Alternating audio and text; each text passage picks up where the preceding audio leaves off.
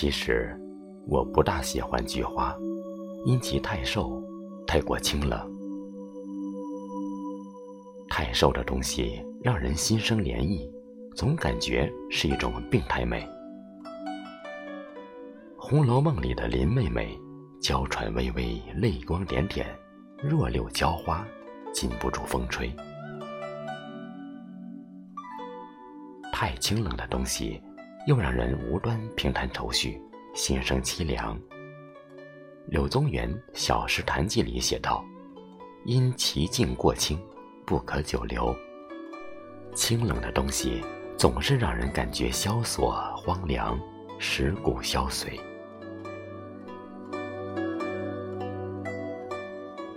直到有一天，看到八大山人的写意水墨画《平菊图》。我被图中的意境深深的吸引了。几朵菊花舞动秋风，似乎随意勾画，情态各异，野趣横生。枝叶挺健稳重，雅致遒劲，生机盎然。桃平墨光浮动，墨迹点点，拙朴而有质感。整个画面疏朗清奇。浑朴酣畅，笔墨轻逸，苍劲圆秀，放任滋纵。构图平正简阔中显出奇突，有静穆之气，疏旷之韵。我从来没见过这样的菊花，似乎有一种倔强之气蓬勃而出，令人低首心折。八大山人是中国画的一代宗师。明王氏后裔。明王后削发为僧，遁迹避世，以求自保。一生坎坷，生活清贫，混迹茶室酒肆，动辄酒醉，醉时挥毫作画。在这样艰难的处境里，能有如此大的艺术成就，实在难能可贵。他画中的菊花，正是他个人生活的写照。倔强、坚韧、磊落不羁。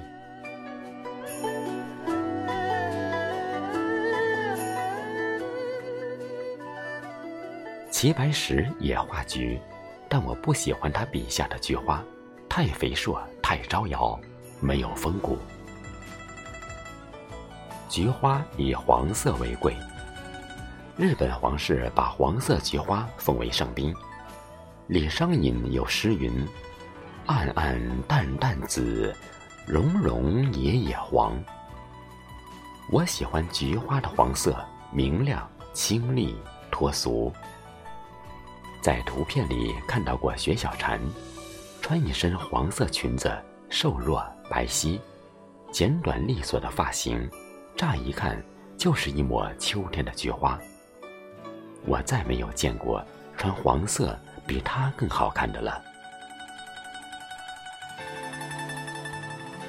我的家乡也有菊花，大多是白色的小雏菊。每到春天，家乡的沙河大堤上开满了银白色的菊花，散发着悠悠的药香。风把菊香吹得满世界都是，染香了河水，染香了我的童年。还记得有一个叫秀的女同学，周六下午放学后，我俩骑着单车。沿着沙河大堤遛弯，采了满满一车篓菊花。春天的太阳暖暖的照着，我们追着太阳疯跑，风追着我们。河堤好长啊，仿佛永远没有尽头，就像我们长长的一生，就像我们永不散场的青春。如今，只有回忆，只在梦里。家乡的野菊花呀，纯洁美丽，洁白无瑕。雏菊娇小玲珑，淡雅清丽。若为女子，初见平淡无奇，再见则清雅不俗，经得住仔细品味。雏菊的花语，是深藏在心底的爱。电影《雏菊》里。画家慧英美丽、纯真、善良，在阿姆斯特丹的阳光下，像一朵金色的小雏菊。杀手朴义暗暗地爱上了慧英，但他特殊的身份让他不能接近慧英，只好每天给心爱的姑娘送一束雏菊。而慧英也在等待着这个神秘人的出现，那种感觉就像初恋。影片最后，慧英为了保护朴义，中弹身亡，鲜血染红了画中的小雏菊。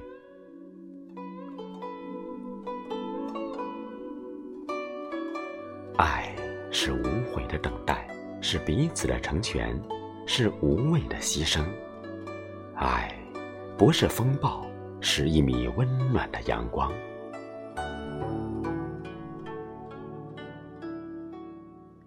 妙赛在诗里写道：“我爱着，什么也不说；我爱着，只我心里知觉。我珍惜我的秘密，我也珍惜我的痛苦。我曾宣誓，我爱着，不怀抱任何希望，但并不是没有幸福。”只要能看到你，我就感到满足。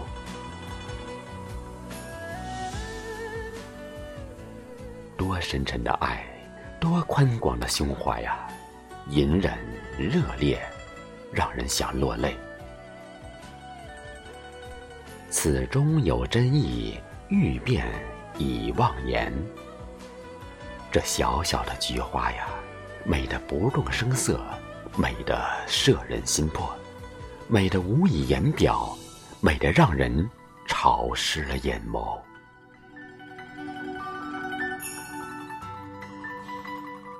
我明白了，历代文人之所以那么喜爱菊花，不在其外表，因其意而取胜也。